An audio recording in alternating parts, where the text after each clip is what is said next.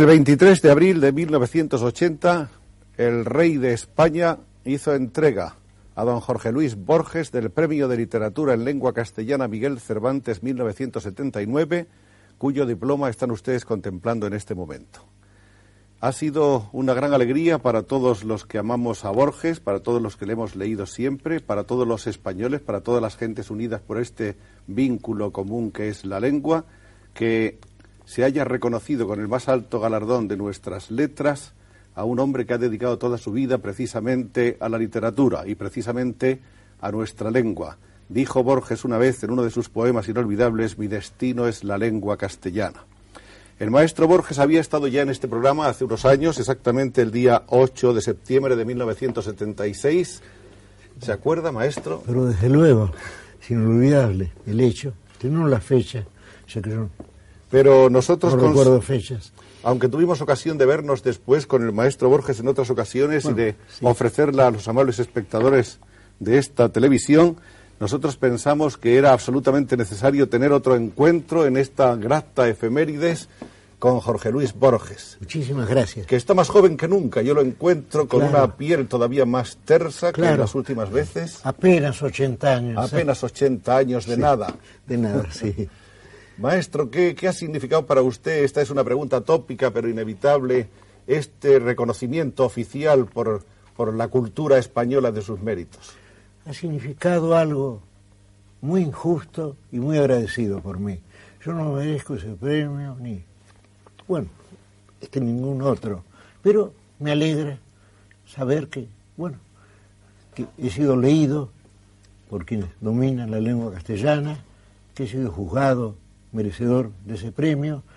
Además, la vida del escritor es una vida solitaria, uno cree estar solo y al cabo de los años, si los astros son propicios, uno descubre que uno está en el centro de una especie de un vasto círculo de amigos invisibles, de amigos que uno no conocerá nunca físicamente, pero que lo quieren a uno, y eso es una recompensa más que suficiente. Y yo agradezco ahora a cada uno de los jurados y a toda España, desde luego, a la generosa e injusta España. Maestro, es curioso que, que uno de los fenómenos que pueden advertirse hoy en torno a su figura y a su obra, en lo que podemos llamar con una palabra horrible, pero que estuvo de moda hace unos años, del boom, el boom Borges. La verdad es que vamos a hacer. El boom Borges. El boom Borges. A usted se le lee hoy en todo el mundo, es usted escritor de moda en Estados Unidos. Sí, es raro, sí. No estoy asombrado. Encontrarme con amigos en todas partes, saber que son amigos míos a pesar de haber leído mis libros. y eso ocurre en todos lados. En el Japón lo comprobé también. He sido traducido al japonés, he sido traducido, bueno, al hebreo, al ruso, a este, muchos idiomas, al islandés incluso. Una de las cosas más bellas... Yo no sé qué, qué, explicación puede haber, si es que hay algo explicable en el mundo, de lo cual dudo. hay una cosa enormemente bella y conmovedora, que es el interés que sienten por usted los jóvenes en todas partes. En, España, concretamente, que es naturalmente nuestro país y donde tenemos una, una observación más directa del hecho. Yo sentí eso cuando fui profesor de literatura inglesa en la Facultad de Filosofía y Letras. Yo traté de ser mi amigo de los estudiantes y todos ellos me habían leído yo decía, no, olvídense de mí, piensan en De Quincy, en Dickens, en Kipling, pero no, seguían pensando absurdamente en Borges también. ¿Por qué cree usted que llega tanto a los jóvenes? Los jóvenes que por otra parte están más bien, digamos, desde el punto de vista de las actitudes políticas en un extremo completamente opuesto al suyo, están en un radicalismo. Bueno, yo no sé realmente en qué situación política estoy. Ciertamente no soy nacionalista. Ciertamente, bueno, que no, no soy peronista, no soy comunista. Soy, digamos, un individuo, un modesto anarquista en la Unión Spenceriana, creo en el individuo y no en el Estado. De usted se han dicho cosas tan asombrosas. Cuando cumplió 80 años, todos los periódicos del mundo dedicaron páginas y páginas a Fue una fecha muy triste para mí. ¿Por qué? 80 años son como una lápida. Cuando Paul Broussac cumplió 80 años, dijo no, 80 es muy pesado. Digamos más bien en francés 80 He cumplido cuatro veces 20 años, lo cual es más liviano. Usted me había dicho una vez en su casa de Buenos Aires que estaba cansado de vivir. Sí, estoy cansado, pero con todo yo, yo querría que los astros me depararan un año más. Quiero concluir un libro de cuentos fantásticos quiero concluir una traducción de Ángelus Silesius, el místico alemán del siglo XVII, al, al castellano con, con José María Kodama. Quiero escribir algunos poemas y sobre todo me gustaría conocer físicamente la China y la India, dos países que de algún modo he conocido siempre y que quiero mucho, bueno, a través de tantos textos. Lo más probable es que es que no un año, sino muchos más, ¿no? No, yo no querría, no, no. ¿No? No. ¿No querría usted llegar a la edad de su madre, por ejemplo? No, fue No. atroz. Yo he visto la muerte de mi madre, la muerte de mi padre, la muerte de mis dos abuelos, abuelas, y todos impacientes, todos deseosos de la muerte. Aparte de que en su familia ha habido otros Ha que han buscado longevo. la muerte Sí, directamente. cuando mi madre cumplió 95 años, era muy criolla, me dijo, 95 años, qué horror, se me fue la mano. Pero llegó a cumplir 99 y tenía el temor de llegar a 100, lo cual hubiera sido atroz para ella. Decía, maestro, que cuando usted cumplió 80 años, eh, yo leí algunas de las cosas que dijeron tantos escritores. Juan Liscano dijo que su obra produce un estado mágico de pensamiento y descubrimiento. Y bueno, ojalá refleja, que Ojalá refleja y encadena en sus espejos bifurcaciones, mandalas, laberintos, ruinas circulares y cronologías ficticias la conciencia del mundo. Bueno, ojalá yo hubiera escrito eso o yo hubiera hecho eso. Su amigo Manuel. Manuel Mujica Lainez Sí, dijo que usted está ahora joven e imperturbable, fiel a sí mismo, revistiendo para todo la importancia de un lujo extravagante y magnífico de la civilización. bueno, es el estilo suntuoso de Mujica Lainez, más que el tema lo que inspira esa frase. que se ha incorporado, dice, a la floresta de los símbolos de Carlo Baudelaire como otro mito refulgente. Bueno, todo ese es el, es el estilo barroco de Mujica Lainez. Humberto Mata dijo que el mejor escritor del mundo, a nivel sin duda alguna mundial, el mejor escritor del momento es Borges, y que la literatura ha llegado con usted Es un gran pesimismo, es pensar que yo soy el mejor escritor. ¿Cómo serán los demás? eh? a un punto tal de perfección y síntesis, a un nivel tan elevado de sencillez y claridad que parece imposible dar un paso más. Bueno, etcétera. Podríamos estar bueno, sería muy triste, pero fuera el fin de la literatura. sería No. tristísimo, ser el hito, sí. ¿Usted cree que un paso más sí se podrá dar? Pero ¿no? miles de pasos más y, y desde luego olvidarse de mí. Estábamos hablando hace unos momentos de su madre, pero me gustaría que, si le parece, recordáramos que en el soneto La lluvia del libro El Hacedor, Sí. aparecido el año Hablo de mi 60, padre, usted habla de su mi padre. padre y, del, y de, la voz- patio. la voz deseada de su padre. Sí, y de aquel patio en el entonces arrabal de Palermo, el arrabal de Nicolás Paredes y de Carriego, así. Esta lluvia que ciega los cristales alegrará en perdidos arrabales las negras uvas de una parra en cierto Claro. patio que ya no existe. Claro, la parra del segundo patio, la entrevista parra de otro poema mío, porque desde la calle, dejando abierta la puerta del zaguán, se puede entrever la segunda, la, la- la parra del último patio, de uva negra siempre, sí. La mojada tarde me trae la voz, la voz deseada de mi padre que vuelve y que no ha muerto. Sí. Sí, Bueno, ese soneto está bien, ¿eh? porque al decir que no ha muerto, el lector entiende que ha muerto. ¿No? Y, y yo lo digo usando palabras contrarias, ¿no? Que vive y que no ha muerto solo si es de los muertos. sí. A su padre, ¿cuántas cosas le debe usted, aparte del Yo le hecho debo de vivir? todo. Bueno, ante todo, yo diría que la biblioteca de mi padre ha sido el acontecimiento capital de mi vida. Yo diría que a diferencia de Alonso Quijano, que se atrevió a salir y a tratar de ser y a lograr a veces ser Don Quijote, yo no he salido nunca de esa biblioteca. Yo sigo en casa releyendo los libros que leí entonces, releyendo la segunda parte del Quijote, bueno, la obra de Kipling, la obra de Wells, y otro que agregué después, la obra de Conrad, y lo que leí un poco después, la obra de Schopenhauer, la leí en alemán, porque yo me enseñé alemán en 1916 para leer a Schopenhauer. Schopenhauer me fue dado con otros dones también. En cuanto a mi padre, bueno, él, era hijo de una madre inglesa que vivió este, cuatro años frente al desierto, en Junín. Mi abuelo, el coronel Borges, era jefe de las tres fronteras, es un lindo nombre, quiere decir frontera norte y oeste de Buenos Aires y sur de, de Santa Fe. Y mi abuela pasó cuatro años allá en Junín, el último pueblo que había, más allá estaba la Pampa, la dilatada Pampa, con los indios nómadas, el gaucho era sedentario, en cambio, y mi abuela vivió cuatro años allí, acompañada, bueno, por su amor, por la Biblia y por Dickens. ¿Usted ha contado alguna vez que su padre eh, se ufanaba un poco de su sangre, de su sangre sajona, Sí, pero al mismo pero que bromeaba también sobre sí, ella? y la broma puedo recordarla ahora. Mi padre, que tenía el orgullo, como yo tengo, de la sangre inglesa, me dijo una vez, la gente habla tanto de los ingleses, que al fin y al cabo, ¿qué son los ingleses? Unos chacareros alemanes. Su padre ha dicho usted también que era era profesor de, de- Profesor de inglés, ¿no? No, de psicología. de psicología. Yo soy profesor de literatura inglesa.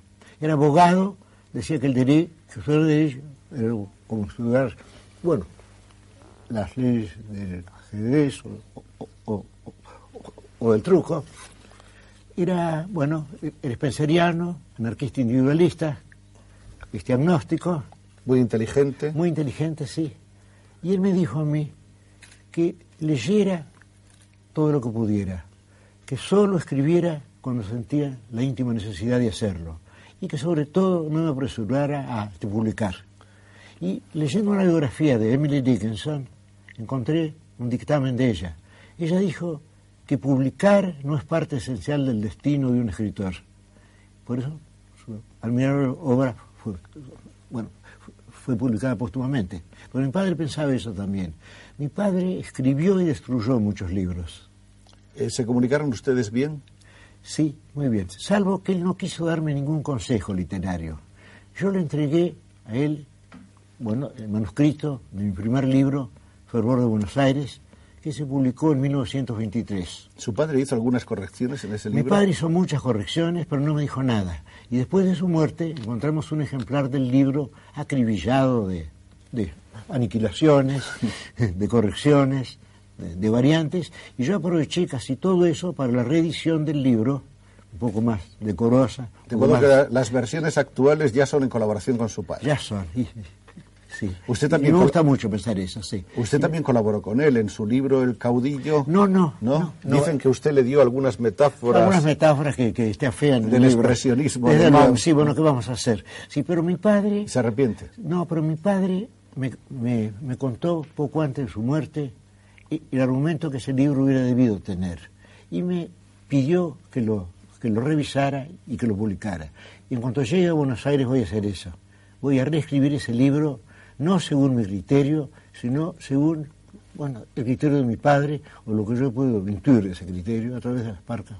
¿A usted que él me dijo, sí. ¿El libro a usted qué le parece? A mí me gusta mucho. Pero desde luego lamento algunas intrusiones, bueno, algunas metáforas excesivas. Del joven Borges. Sí, que, que, que, que no le gustaban a mi padre y que las puso Por amor, por, por amor. cortesía, por, por piedad, sí. por amor, desde luego, sí. Es un admirable mi padre. Pocos ejemplares se conservan de ese libro de su padre que se publicó en Palma de Mallorca, Palma de Mallorca, sí, bueno, en el año 21. sí. Bueno, este, queda, queda, queda uno en Buenos Aires que yo tengo en casa y que voy a usar para reescribir todo, según voy a tenerme sobre todo a la voz de él, al estilo oral suyo, que, que no siempre fue el estilo escrito del libro. ¿Qué diferencias hay entre el Borges oral y el Borges escrito? Y el Borges oral, como ustedes comprueban, es muy tartamudo, sí, muy imperfecto. Y en cambio, bueno, Pero es más- yo quisiera que, que el Borges escrito Pero es más- fuera desde luego este, menos gárrulo, menos palabrero, y, bueno, Pero es mucho Más es sí. mucho más cálido el Borges oral, ¿no? ¿No? caramba, ese es un fuerte argumento contra el Borges escrito. No, no. Sí. Bueno, volvemos a ese libro de su padre. Se publicó Es una novela histórica entrerriana. en la imprenta de Juan Guasp Reinés, Exacto, de Palma de Mallorca. eso no sé. Y hay un solo ejemplar en, en Mallorca que se conserva en la biblioteca provincial, que tuve el Ah, gusto no de ver allá. Sí, sí, sí. Entonces hay, habrá cuatro o cinco uno ejemplares en el mundo, salvo que hayan sacado fotocopias, espero que no. Bueno, ahí está la historia un poco de la guerra civil en los tiempos, Sí, claro, claro, en la época de la, de la Confederación, en la zona de Entre Ríos. sí, ¿no? sí, viene a ser sí, la guerra entre Buenos Aires y, sí, y, lo- y los jordanistas, y, sí, que sublevaron Entre Ríos y, y que habían asesinado a, este a, a Urquiza. Y entre los conspiradores estuvo José Hernández, doctor de Martín Fierro.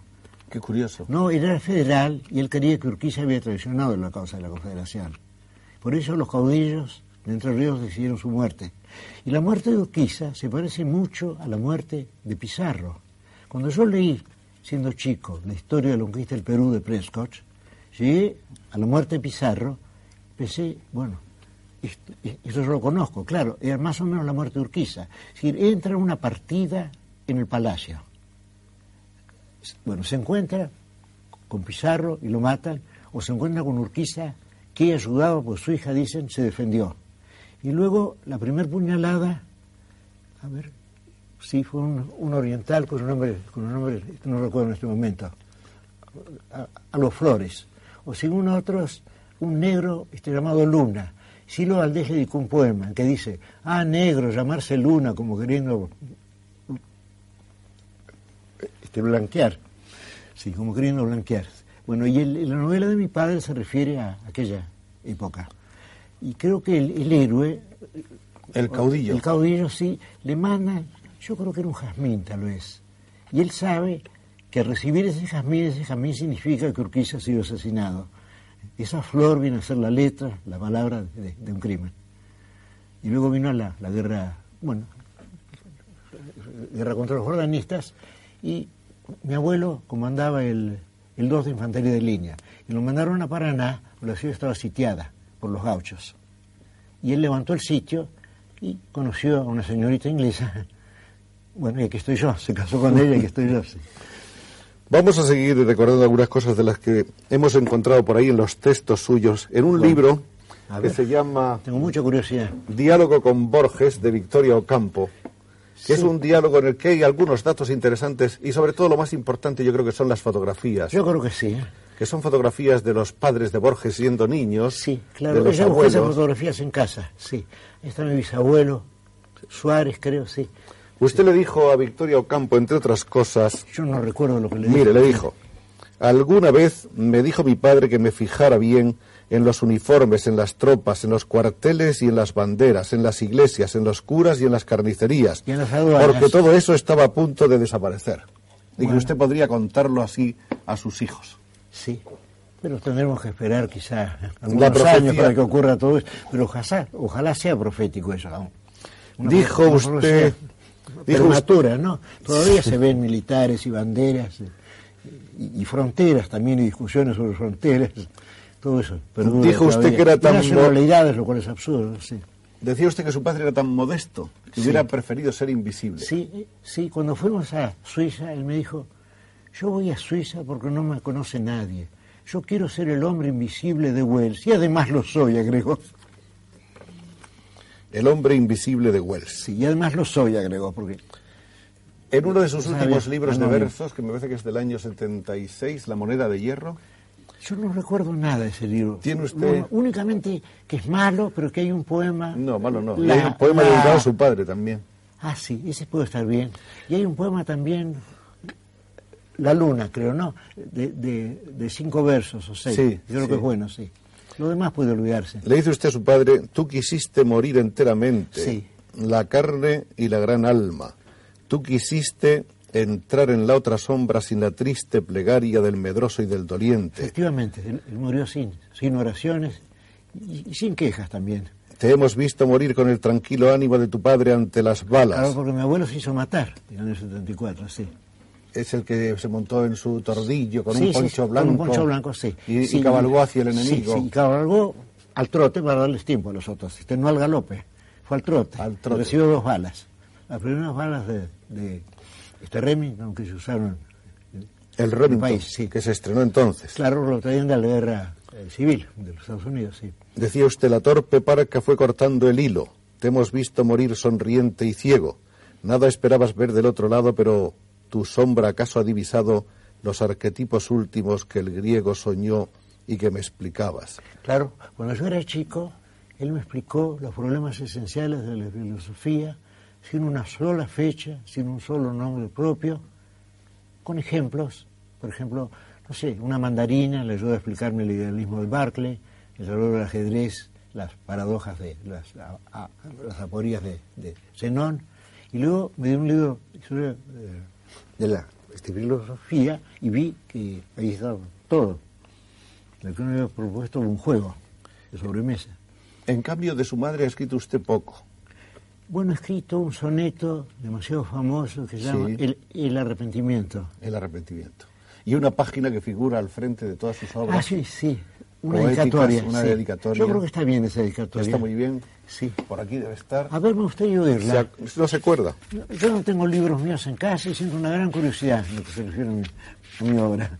Pero trato de, leer a otros autores. Dice a Leonor Acevedo de Borges. A ver. Quiero dejar escrita una confesión que a un tiempo será íntima y general, ya que las cosas que le ocurren a un hombre les ocurren a todos. Sí. Estoy hablando de algo ya remoto y perdido, los días de mi santo, los más antiguos. Claro, mi santo es mi cumpleaños en Buenos Aires, claro. Yo recibía los regalos y yo pensaba que no era más que un chico y que no había hecho nada, absolutamente nada para merecerlos. Sí, me, me, me- te avergonzaba. Como dice usted ahora sí. del premio Cervantes. Sí. Por Es supuesto, otro regalo. por supuesto nunca lo dije, la niñez es tímida. Desde entonces me han dado tantas cosas, me has dado tantas cosas y son tanto los años y los recuerdos. Padre, Nora, los abuelos, tu memoria y en ella la memoria de los mayores, Claro, cuando ella me hablaba de los esclavos, de la de la independencia, sí. los patios, los esclavos, el aguatero, la carga de los húsares del Perú y el oprobio de Rosas, Sí. tu prisión valerosa cuando tantos hombres callábamos, Es verdad, ella, estuvo, ella padeció un mes de prisión. Todo el país callaba y... Todo el país callado. Sí, las mañanas del paso del molino de Ginebra sí. y de Austin, claro, en Texas. Mi madre al volver decía, yo como buena argentina y como buena tejana pienso de tal modo. Porque Ella quiso mucho Texas. Las compartidas claridades y sombras, tu fresca ancianidad, tu amor a Dickens y a esa de Queiros, madre vos misma.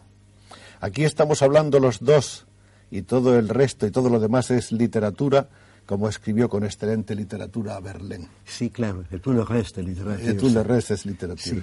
Esta es la preciosa linda dedicatoria. ¿eh? dedicatoria que está al- en el frontis de todos los libros de Borges. Bueno, es donde tiene que estar ella, tiene que estar siempre.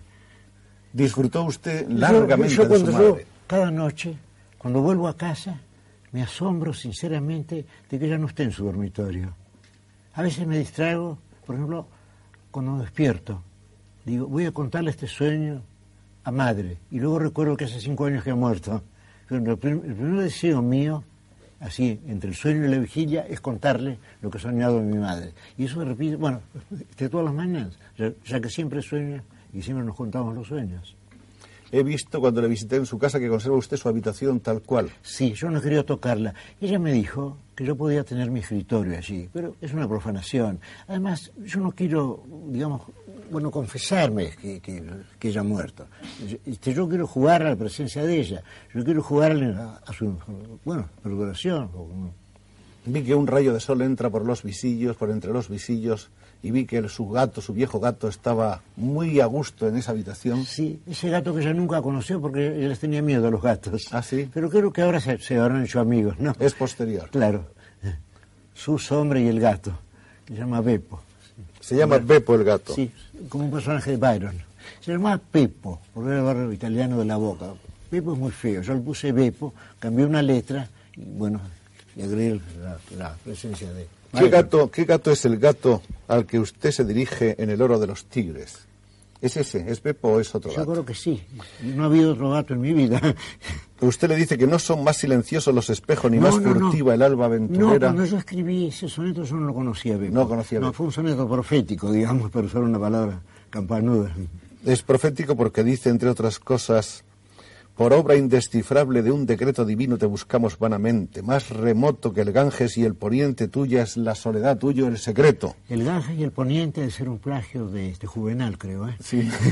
Vamos a, vamos a decir esto. tu lomo condesciende a la amorosa caricia de mi mano. Cuando desciende está bien, ¿eh? porque uno siente que el gato es una divinidad, ¿no?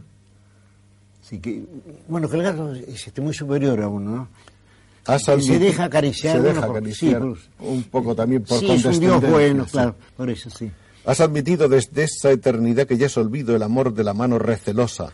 El amor de la mano reservosa, exactamente. Yo lo acaricio con timidez. En otro tiempo estás, eres el dueño de un ámbito cerrado como un sueño.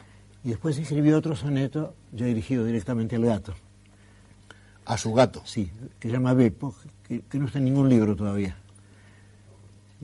Pero que aparecerá cualquier, en cualquier Sí, libro. sin ¿no? duda. Yo me refiero Futuro. a un momento, no sé qué, que me impresionó. el hecho de que el gato se miraba en el espejo y no podía saber que, que esa imagen fuera él. Escribí un soneto sobre eso. Señor Borges, que quiere usted reclinar un poco, me dicen los de las Déjelo. cámaras, para verle a usted mejor. Así. que Bueno, le- yo no sé si Es vale que la sí, pena verme mejor, pero en Siempre fin. vale la pena. Bueno, muy bien. Ofrezco mi decrepitud, Volviendo, ojos. no, Sí. por Dios. Ah, Volviendo a hablar de sus antepasados, hay una, una- un tanca en el oro de los tigres, esos cinco versos Ah, sí, sí. bellísimos. Claro, tanca viene a ser 5, 7, 5, 7 y 7 sílabas, es decir, un, un alejandrino final, sí. 5, 7, 5, 7, 7. No sé si he observado bien las reglas. En este caso, sus cinco versos dicen no haber caído como otros de mi sangre en la batalla, Claro, eso es directamente... ser en la buena noche el que cuenta las sílabas. Porque usted ha sido no la primera, la segunda excepción de una estirpe de guerreros. La primera fue su padre. Sí. Los demás fueron sí soldados, estancieros, y por el lado de mi abuela, este pastores, predicadores metodistas, que recorrieron Inglaterra, bueno, con su mujer y con su Biblia, y predicaban. Yo que padecí la vergüenza de no haber sido aquel Francisco Borges que murió en 1874.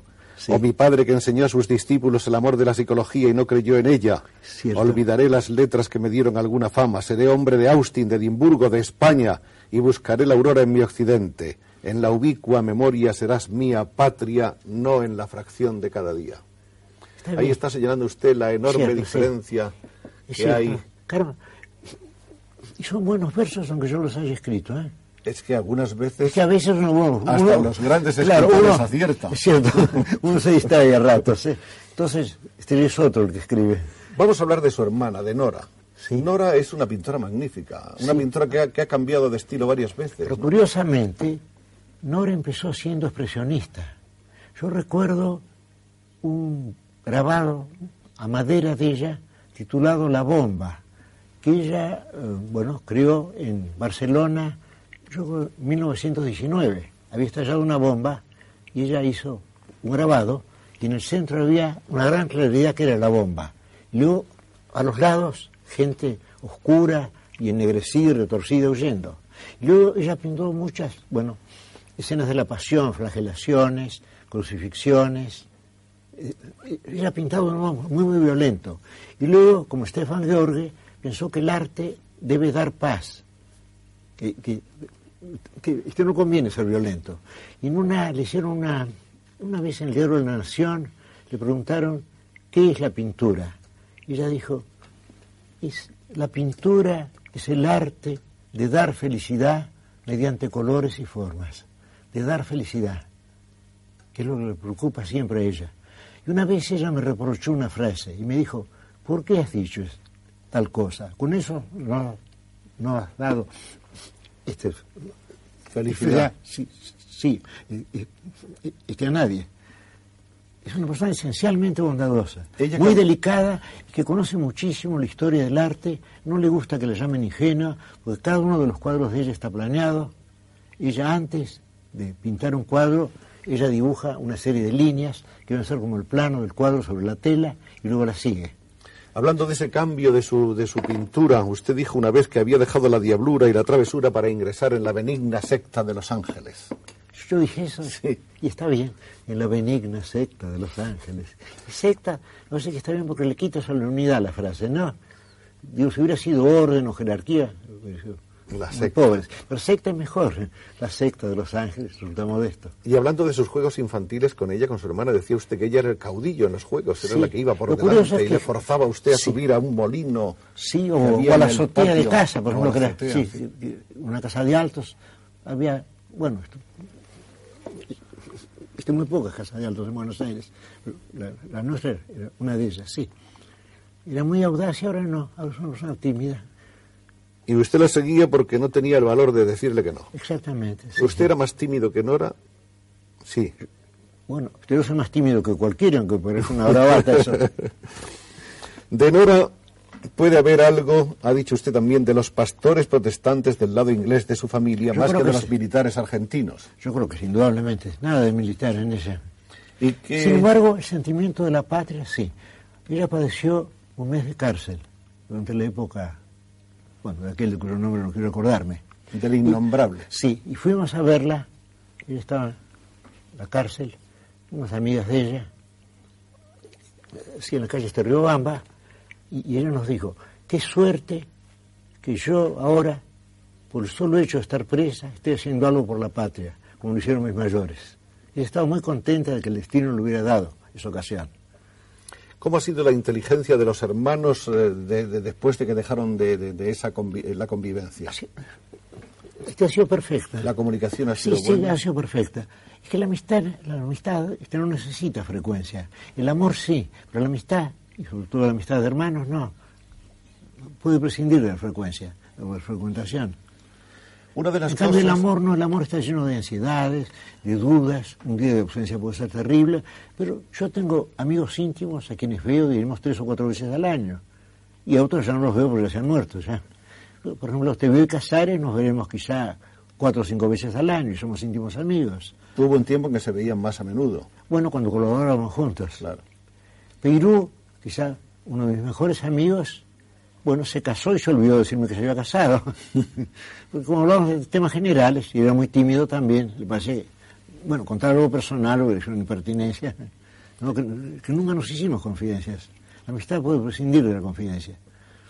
Cuando- El, amor no, el amor, bueno, si, hay- si, si no se, si no es una confidencia, uno ya lo siente como una traición.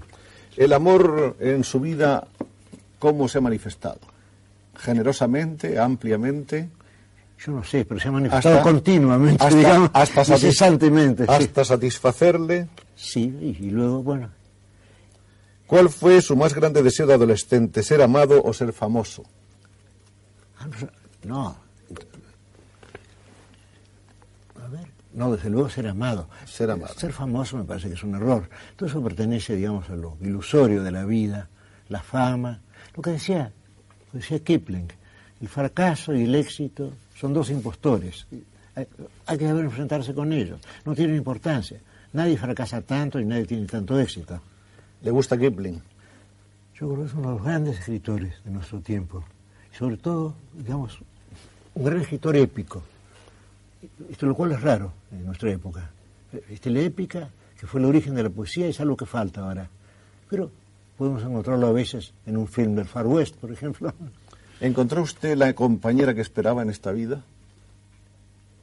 Y no hablo de la poesía ni de la literatura. Sí, pero esa es una pregunta íntima y prefiero no ser íntimo. No, lo digo por un poema suyo que se llama Lo Perdido, en el oro de los tigres, que dice precisamente ¿Dónde estará mi vida, la que pudo haber sido y no fue? La aventurosa, la de triste horror, esa otra cosa que pudo ser la espada o el escudo y que no fue. ¿Dónde estará el perdido antepasado persa o el noruego? ¿Dónde el azar de no quedarme ciego? ¿Dónde el ancla y el mar? ¿Dónde el olvido de ser quien soy? ¿Dónde estará la pura noche que al rudo labrador confía, el iletrado y laborioso día según lo quiere la literatura? Pienso también En en, esa esa compañ- compañera que me esperaba y que tal vez me espera. Caramba. Estoy por eso- que al cabo de los años sigue esperando, ¿eh? Sigue Pero ha esperando. habido otras. Ha habido otras otras cosas, sí. compañeras. Sí, pero sería mejor que no hablar de temas íntimos. No, no, no, Estamos no. solos los dos. Es verdad. Con todo. Pero hay una cosa que es interesante y es dejando aparte el amor, el amor, el amor humano, el amor, el amor de hombre mujer. Hay sin embargo ¿eh? que es tan importante. La felicidad no es solo eso, ¿no? ¿Qué es la felicidad, maestro? Bueno, yo creo que un escritor debe pensar que todo le ha sido dado para su obra. Cuando digo todo, pienso en la humillación, en las enfermedades, en el fracaso, en la pobreza que he conocido también. Es decir, que, que todo es como una arcilla para la obra. ¿Cuándo conoció la pobreza? Bueno, ni siquiera la, ni siquiera la pobreza, digamos, la este, modestia, ¿no? El ganar un modesto sueldo, el- bueno, el quedarme sin dinero los últimos días del mes. Que es casi, Nada más que es eso. casi peor que la pobreza. Es peor, claro, pues no tiene ningún prestigio. Claro. La pobreza todavía tiene, tiene, una- Claro, una- sí. tiene poesía, ¿no? Sí, desde luego. Una vaga poesía. Una vaga poesía, desde Sí. luego. Por eso nadie quiere, quiere pertenecer a la clase media, que es lo mejor, porque le faltan esos dos, le faltan los, los- le falta el prestigio, ¿no? Y sin embargo es la mejor clase. Yo diría que es la única. Yo diría que es tan vergonzoso que haya millonarios en un país como que haya mendigos. Además, los mendigos son la con- condición necesaria para los millonarios y viceversa, ¿no? Yo, yo creo que es mejor, bueno, ya lo dijo el no, soy Gano, es mejor que yo. ¿Cómo es? Una mediana vida yo posea, un estilo común y moderado, que no lo note nadie que lo vea. Bueno, eso es perfecto, me parece, pero nadie es eso. A usted le ha remordido, al menos a través de los versos, que es siempre en lo que yo me estoy basando, eh, hablo de su obra, Bueno, pero es que- le ha remordido un pecado, uno de sus pecados, Sí, el de no haber sido feliz. el no haber sido feliz. Sí. Yo creo, ahora yo, yo creo siempre, como Remy Gourmand, que debemos ser felices. Aunque, este, aunque no sea más que por este orgullo. Porque es horrible que le tengan lástima a uno. Mi mente se aplicó a las simétricas profías del arte que entreteje naderías. Ya te- Llama usted naderías, nada menos, a estas cosas, ¿no? Bueno, Que a todos es una mono la parecen- palabra, sí. Ya, ya. Tengo derecho a usarla. Una linda palabra, nadería, es la esencia de la nada, sí. Me legaron valor, no fui valiente.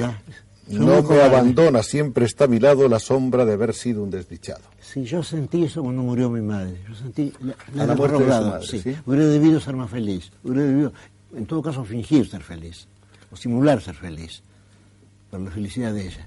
Fue, fue lo que más me dolió cuando murió mi madre. Su madre se preocupaba mucho por su felicidad personal. Sí, por claro. eso mismo yo pensé que la había defraudado y escribí este soneto, que no puede ser bueno, a los cuatro días de la muerte de ella. Lo compuse sin proponérmelo. Eh, El soneto se escribió solo, modo que no será del todo malo. ¿Cree mucha usted, gente le gusta, sí. ¿Cree usted que ella se apenaba mucho Sí. por sus cosas? Sí. Sí, ella se apenaba demasiado, yo creo. Más que usted por las de ella. Sí, desde luego. Casi siempre las madres más que los hijos, ¿no? En eso Pero- todos los hijos tienen siempre el remordimiento de que no han sido... creo, pero yo creo que cada vez que muere alguien, uno inevitablemente piensa, no hubiera costado nada ser más bueno. Sin embargo, uno no lo ha sido. Uno ha insistido en tener razón, lo cual es una mezquindad. Eh, En discutir, uno debe tratar de no tener razón en las discusiones. Es una descortesía y una crueldad además tener razón.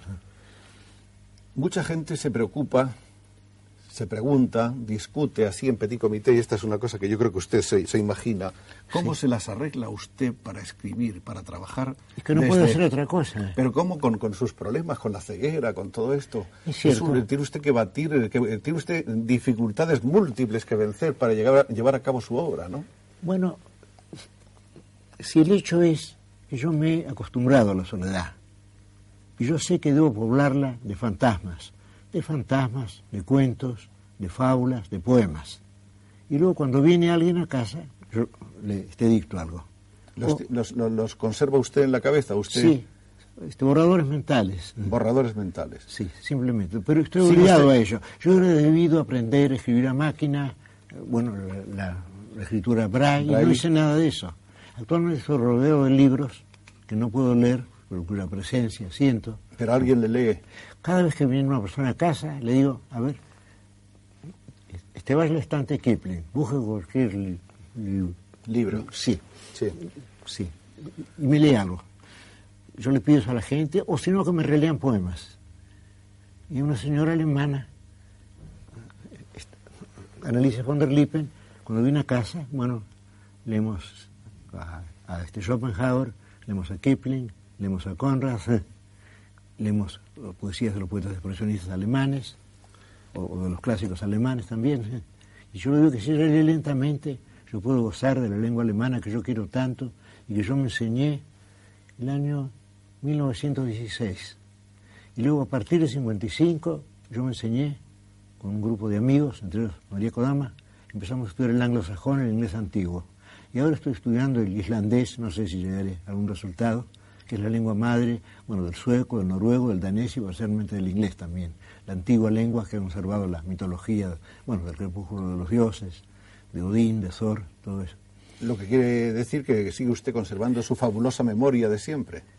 Sí, y felizmente para mí es la memoria de los textos que he leído, de los versos que me gustan, no de las fechas de mi vida o de mis enfermedades, no de las muchas operaciones que he padecido y que han sido olvidadas, yo creo. Tiene usted más memoria para las obras ajenas que para las propias. Desde luego, desde luego, porque prefiero las obras Las ajenas, y las he leído muchas veces. Lo que he escrito, bueno, lo he escrito una vez, he tratado de corregirlo y luego lo he dejado atrás. Alfonso Reyes me dijo, publicamos para no pasarnos la vida corrigiendo borradores, para librarnos de un texto. Y así es. Cuando yo publico un libro, yo me olvido de él. No me importa, bueno, su éxito o su fracaso. La venta, desde luego, me importa menos. A veces ha dado usted algunas conferencias en Buenos Aires que yo recuerde sobre la ceguera. Sí, Le ha eh, dedicado también algunos poemas. sí, en las cuales, en los cuales explico que no es tan terrible. Y Sobre todo en el caso mío, que se ha tratado de un lento crepúsculo. Yo perdí mi vista de lector el año que me hicieron director de la Biblioteca Nacional, el año 1955. Y entonces, Hasta entonces, usted menos leía, y me- hasta entonces usted leía. Sí, ya cuando fui director de la biblioteca podía apenas descifrar los lomos y las carátulas. Y yo después ni eso. Luego mis amigos se quedaron sin cara, los libros se quedaron sin letras, y yo comprobé, como dije en un poema, que esto no hay nadie en el espejo. que No hay nadie pasa- en el espejo. Sí, ¿qué es lo que me pasa ahora? No hay nadie en el espejo. Estoy, estoy ante un espejo y no sé qué, qué horrible anciano me está mirando del otro lado, ¿no? ¿Y cree usted que, que- que sin, sin la ceguera, naturalmente, usted podría... ¿Cree usted que la ceguera, que naturalmente ya sabemos que es, un, es, un, Bueno, es una limitación, es una amputación, luego, es una forma de soledad. es una forma de soledad? Sí. ¿Usted cree que la ceguera le ha ayudado, aunque esto parezca contradictorio y paradójico, Habría que a hacer creer una eso. obra Sí, tan habría que importante creer como la que ha hecho y que si en cambio se hubiera disfrutado de, de visión probablemente hubiera trabajado menos y menos intensamente. Yo no sé si usted tiene razón, pero es conveniente que yo crea de ese Es modo. Sí, me conviene Le conviene. ese dictamen suyo. No importa que sea verdadero o falso. En este momento lo acepto y lo agradezco. La verdad es que yo le debo mucho a mi ceguera, según lo que usted acaba de decir. No, no, yo no. yo Soy deudor de mi ceguera. Soy un deudor de la tiniebla, ni siquiera de la tiniebla. Usted daba toda su obra, usted daría toda su obra por haber mantenido, haber conservado la visión? No, No.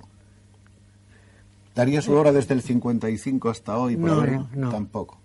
El pobre Milton quería consolarse de su ceguera pensando, al fin de todo, ¿qué importa no ver las superficies coloreadas de las cosas? Pero sabía que era mentira, ¿no? Pero él dijo eso para darse valor, sin duda, ¿no?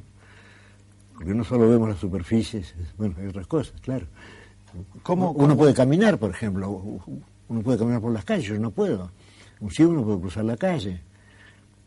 ¿Cómo vivió usted la ceguera de su padre? Él fue tan valiente que no nos dejó sospechar en ningún momento No. que le molestara ser ciego. Lo supimos indirectamente, él no se quejó nunca. Era un hombre muy valiente. Y, y dolor civil también, que quizás sea más raro que el dolor físico, que él poseía también. No, pero usted también, usted lo... lo- No, yo no, pregúntele a mi dentista. Soy muy cobarde. Hablemos un poco de la poesía. En el prólogo a su obra poética, No usted, recuerdo lo que dije. habla usted de Berkeley, Exactamente. de que el sabor de la manzana está en el contacto de la fruta con el paladar y no en la fruta misma. Y después aplico eso a, A la, la lectura, poesía, ¿no? eso. Claro, porque si no, un texto, mientras no es leído, que no existe. Y dice usted es una que- serie de símbolos en un papel, qué importante puede La tener. poesía está en la relación lector-poema, en el que sí. comercio del poema Yo creo con que sí. Yo diría que el poema renace cada vez que lo leen. Porque si no, ¿qué es una serie de, de símbolos? De Y luego, y luego en otro prólogo, que en los prólogos es donde está usted más, eh, más confidencial, Es cierto. En, en otro prólogo Qué que curioso, es estoy más confidencial que en los versos. más confidencial que en los versos. Claro. Bueno, porque los versos... Lo cual quiere decir que debo dedicarme a escribir prólogos. Sí, ya hay algún libro por ahí, no sé dónde. Que se llama hay Prólogos, ¿verdad? aquí, Claro. Se llama Prólogos. ¿Dónde está? A ver si lo encuentro. Hay tantos. Sí. Y luego con un Hay prólogo que, ver lo que ha escrito, hay que ver lo que ha escrito usted y eso que aquí no está más que una parte de sus No, libros. porque un sobrino mío recogió los, los prólogos y me dijo, has prologado muchos libros ab- absurdos. Se llama. Prólogos con un prólogo de prólogos. Exactamente. Torres sí. Agüero, editor Buenos Sí, Aires. bueno, eso lo editó mi sobrino, este Miguel de Torre, Ajá. hijo de este Guillermo de Torre y de mi hermano Honore. Sí. He visto con, con placer que sus obras completas van reeditándose constantemente. ¿Por cuántas ediciones van ya? Y hay unos tomos. En España se han publicado Yo creo que 11. una- unas obras completas Sí. de Ultramar, me parece que son. Sí, sí, Luego están las obras prosa Sí. completa de Bruguera sí. y lindo obra libro, poética de Alianza 3MC. Desde luego, sí. Bueno, Y eso quiere decir que, que, que la gente no solamente busca un libro suyo, que busca el todo Borges en lo posible, ¿no? sí, o se tratará de un libro encuadernado que sirve para regalos. En cuanto a ese prólogo de que le hablaba, es el Sí. prólogo de la Rosa Profunda. Sí. Habla usted de la inspiración, de la ¿Qué? inspiración poética, Yo no sé lo que digo. y dice que lo que a usted le concierne, que el proceso es más o menos invariable, que empieza usted por divisar una forma, Así como una isla. una de- suerte de isla remota. Sí. Yo estaba pensando en Stevenson, claro. en es Stevenson. sí. Estamos en la infancia, ¿no? Sí. Que poco a poco va adquiriendo caracteres de relato o de poema. Sí. Es decir, que yo no sé al, al principio si eso que entreveo Exacto. será prosa o será verso. Eso viene después. Y ve usted más o menos el arranque y el final, pero, pero no distingue todo lo No, que hay dentro. No, por el interín no. Eso es. Y que luego, si los astros o el azar son propicios, todo lo demás le es revelado gradualmente. Sí. ¿Esa es para usted la inspiración? Sí, creo que sí. Es Creo, creo que estoy de acuerdo con lo que escribí. Parece que no, no he pensado mucho sobre el tema desde entonces, ya que estoy de acuerdo. ¿Y alguna vez... Debería eh, estar en desacuerdo y decir que no, y es- algo nuevo. ¿Alguna vez esa isla se revela como un espejismo o no? Muchas veces. O todas, o no, siempre, no, no, muchas veces. siempre la isla está No, no, ahí no. y el poema surge No, y el no, relato también. No, no está. No, sin duda hay, no sé. Hay signos equivocados también. Habrá 100 temas que yo entrevisto y que no, que no han sido dado este ver del todo. Sin duda. El barroco es otra de las cosas sobre las que habla usted a veces en sus prólogos. Bueno, porque yo empecé, como todos los escritores de mi generación, siendo barroco. Cuando yo era joven, yo quería ser Sir Thomas Brown, o Quevedo, o Lugones, es decir, escritores barrocos. Y ahora creo que lo único que puedo hacer es lo, digamos, lo sencillo, y prefiero el estilo llano al estilo este barroco, que peca de este vanidoso también, tiene un efecto moral lo, que- lo barroco, para ser vanidoso, o ser vanidoso, especialmente. A usted el barroco le parece desmesurado, ¿no? Es como una Sí, especie de. sí, creo que es una forma de vanidad también. De dilapidación Sí. de los medios, ¿no? Sí, yo creo que si uno, por ejemplo, si uno intercala un adjetivo asombroso, es un acto de vanidad, y entonces este debe ser castigado. Mejor es lo que le he dicho, un estilo común y moderado, que no lo note nadie que lo vea. Bueno, no sevillano. Bueno, usted, usted habla, en cuanto al, al estilo se refiere, de algo que esté lejos por completo de lo barroco, pero que no sea tampoco la simplicidad. No, es que, es que yo no sé si, si es posible que algo sea sencillo en este mundo tan complejo, Nada, tan es enigmático. pos- nada es posible dentro de este Bueno. mundo en la sencillez pura, ¿no? La sencillez pura no, pero yo creo que lo que importa es que algo sea, digamos, íntimamente complejo y, bueno, Me y parece- aparentemente, me parece que las- ilusoriamente simple. Me parece recordar que las palabras que usted usaba era una modesta, una modesta complejidad, ¿no? Bueno, este, ojalá hubiera usado esa frase. En todo caso, Habla usted de, usted. de la estética del estilo, ha dicho en el prólogo Elogio de la Sombra, no soy poseedor de una estética, el tiempo me ha enseñado algunas astucias. Sí, es verdad. Eludir los sinónimos, que tiene la desventaja de sugerir diferencias imaginarias. Sí, yo creo que si uno dice rojo, no debe decir colorado después, y después bermejo, y después punzó, y después encarnado. Uno dice colorado, hay que seguir diciendo colorado, o, o bermejo, lo que fuera. Eludir hispanismos, argentinismos, Claro. arcaísmos y neologismos. Claro, es decir, digamos, eludir lo este, regional, que puede ser regional, bueno, sudamericano, peninsular o lo que fuera. Mejor es usar palabras generales, Exacto. ya que tenemos esa ventaja de, bueno, de un vasto idioma. Preferir las palabras habituales a las palabras asombrosas, Sí, estoy, estoy plenamente de acuerdo. que es una tendencia de, de los jóvenes sobre todo, ¿no? Desde luego, sí. Claro, pues los jóvenes son tímidos, piensan que si dicen lo que quieren, la gente se va a dar cuenta de que es una bobería. Entonces buscan ser arcaicos o, o modernos o contemporáneos. Cuando ya- somos los modernos, ¿no? ¿por qué buscarlo? Sí. Intercalar en un relato rasgos circunstanciales exigidos ahora por el lector. sí.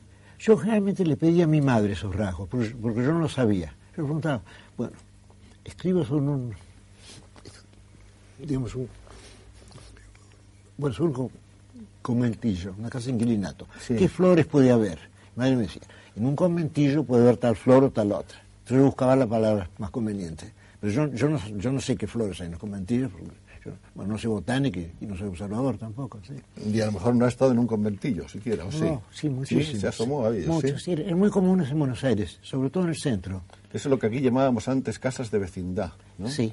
Eran muy tenían- comunes en Buenos Aires. Yo recuerdo un conventillo patio, de un patio negros, interior, ¿no? un patio interior con una pileta y a veces con un puente para pasar de, de un piso a otro. Recuerdo un conventillo de negros cerca de la Recoleta, que es un conventillo de este gitanos, ¿sabrá? Sí. Vicente López y Uriburu. Simular pequeñas incertidumbres, ya que si la realidad es precisa, la memoria no lo es.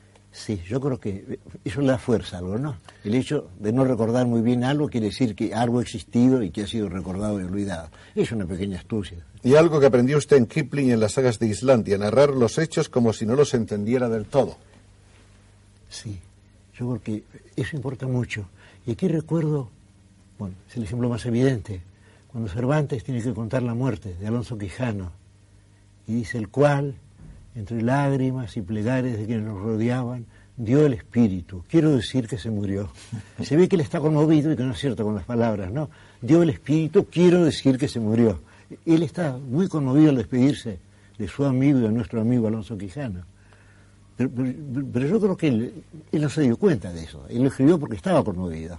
Yo no creo que, eso fue un recurso este, retórico, bueno, digamos, este, voluntario de Cervantes le salió bien, porque estaba conmovido precisamente. Dio el espíritu, quiero decir que se murió. Todos estos mandamientos de su estética usted los resume en dos, que son que las normas anteriores no son obligatorias. Desde luego, claro. y que el tiempo se encargará de abolirlas. Sí, porque la literatura está cambiando continuamente. De igual modo, bueno, el idioma está cambiando continuamente y, y la connotación emocional de las palabras cambia también una palabra patética puede dejar de serlo, puede ser ridícula. Se desvalorizan las palabras, cambian de significado también. Sí, yo creo que eso ocurre con todos los escritores. Bueno, este no ocurre con escritores muy lejanos porque no, o escritores cuya lengua nos es ajena porque no sabemos cómo ha evolucionado en, su, por ejemplo, medio. Por ejemplo, bueno, yo nunca siento que Dante se equivoca, posiblemente porque no sepa italiano. Claro. Posiblemente si yo supiera italiano me daría cuenta de que tal palabra está mal, que tal palabra tiene tal otro sentido. Como yo, y, conocible italiano, a, a, través de antes no lo sé. Finalmente, y para terminar con lo de las estéticas y con lo del estilo, usted ha escrito también que descree, que descree de las estéticas. Sí, y encontré un verso admirable de Ángelus Silesius, no sé si lo cito allí, el místico alemán del siglo XVII, que dice, Die Rose ist warum, la rosa sin por qué, con lo cual se niega la estética. Y recuerdo también, no sé, una, una polémica, una conversación en un cenáculo de París en que estaba el pintor americano Wessler. Se hablaba sobre, bueno, las influencias obras sobre el artista, las escuelas, las épocas, y Whistler dijo, art happens, el arte sucede, que viene a ser lo mismo, ¿no? O sucede o no sucede, los análisis son inútiles. Art happens, que es lo mismo que la rosa sin por qué. ¿Aquellas luchas que hubo en otro tiempo entre Borges y el otro cesaron ya o se llevan ustedes mejor? Sí, pero a Borges sigue asombrándolo el éxito de Borges. Borges sigue asombrado el hecho bueno, de estar en España, de que le hayan perdonado sus muchos libros, bueno, de encontrarme rodeo por tantos amigos, sigue asombrándome eso y sigo agradeciéndolo, desde luego. Pero ese Borges... Eh, no, eh, yo creo que aquella página se refería al individuo y al hombre público. ¿no? Claro, no, por ejemplo, bueno, como el caso de Stevenson, que era una diferencia ética entre un hombre parcialmente bueno, parcialmente malo y un hombre del todo malo. En mi caso no, la diferencia entre, bueno, entre, el Borges, entre ser público y, ser un, un, señor. Entre el Borges, el Borges de la gente y el Jorge Luis Borges Yo creo que sí. de sus soledades. Tiene ser eso, sí. Soledades, qué linda palabra. Bonita y ese plural en castellano, sí. Cosa que no existe en otros idiomas, yo creo. O, o si existe, existe un modo forzado. De mis soledades voy. A mis soledades vengo. De mis a mis soledades voy, de mis soledades vengo. Sí. ¿Querría usted decirme alguna cosa sobre estos nombres que le voy a citar? Por ejemplo, ¿qué le sugiere a usted Leopoldo Lugones? Ante todo me sugiere versos, versos que me agrada repetir. Ligero sueño de los crepúsculos suave, como la negra madurez del higo, Sueño lunar que se goza consigo mismo como en su propia ala duerme el ave. Esa lenta, esa amorosa música de Lugones. El jardín con sus íntimos retiros dará tu alado en sueño. Fácil jaula, fácil jaula. con esos versos inevitables que me llegan. Evaristo, Lugones, sí. Evaristo Carriego. Evaristo Garrigo era un modesto poeta vecino nuestro que descubrió las posibilidades literarias del arrabal, de los arrabales de Buenos Aires. Tengo un recuerdo personal de él.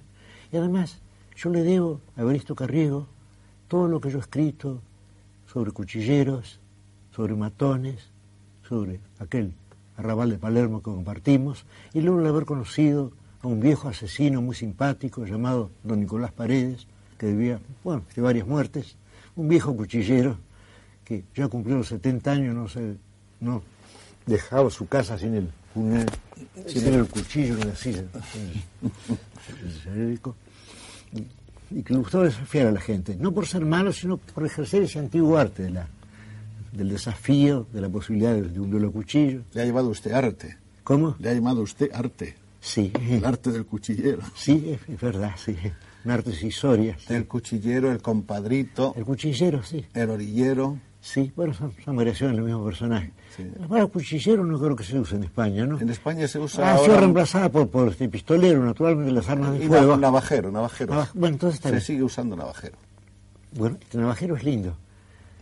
Sí, porque claro, los, los cuchilleros no usaban navaja, usaban un puñal y si era- cuando eran valientes tenía que ser corto el puñal, como una prueba de la destreza, de la seguridad. Ahora, todo eso en, en Buenos Aires eh, Ah, ha pasado a ser historia o, o todavía quedan Pues sí.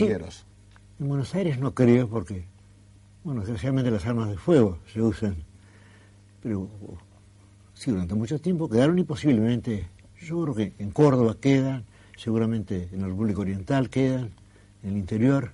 En Buenos Aires creo que ya no, que todo eso pertenece a un, a un pasado más o menos legendario y apócrifo. En el curso de esta conversación tuvo usted un recuerdo para Unamuno. Sí, yo, yo tenía una carta muy linda de Unamuno, porque yo lo cité a Unamuno entre mis escritores preferidos, un artículo de la prensa. Él escribió una larga carta, nos carteamos y yo he perdido las cartas de él, disculpablemente. ¿Qué le gustaba de Unamuno? ¿Qué le interesaba a usted de Unamuno? ¿La poesía, la prosa? No, la poesía no tanto. No yo tanto. creo que el hecho de, de, de- de sentir lo psicológico de un modo emocional, el hecho de sentir lo psicológico de un modo patético, creo que sí eso es lo que me interesaba más. El hecho de que el pensamiento fuera una pasión para él y, no un juego este, abstracto. Grusac, Grusac, bueno, fue uno de mis maestros, y Alfonso Reyes me dijo que Grusac le había enseñado cómo debe escribirse el castellano. Alfonso Reyes lo escribía bien también, ¿eh? Alfonso Reyes lo escrito mejor que nadie, Mejor mejor que- que, Grusac, desde luego, mejor que su maestro, pero el deber de los discípulos es eso, dejar atrás a los maestros. ¿Cómo le ha dado Si no, usted- ¿para qué servirían? Como ha sido usted galardonado con la gloria que representa el premio Miguel de Cervantes, hablemos de don Miguel. ¿Usted es cervantino Yo no sé si o más, quevedesco? ¿O es usted más quevedesco que cervantino? yo creo que desgraciadamente soy más quevedesco que cervantino, pero sería mejor ser cervantino que ser quevedesco. Aunque fuera- Eso corresponde al estilo barroco también. También. Pero yo creo que hay algo que nadie, nadie está de acuerdo conmigo.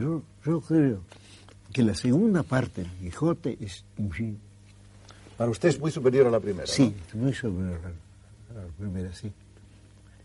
Todos esos juegos mágicos se dan de un modo parcial en la primera parte y de un modo pleno en la segunda parte, donde ya los personajes conocen el libro, donde Don Quijote sabe que está loco.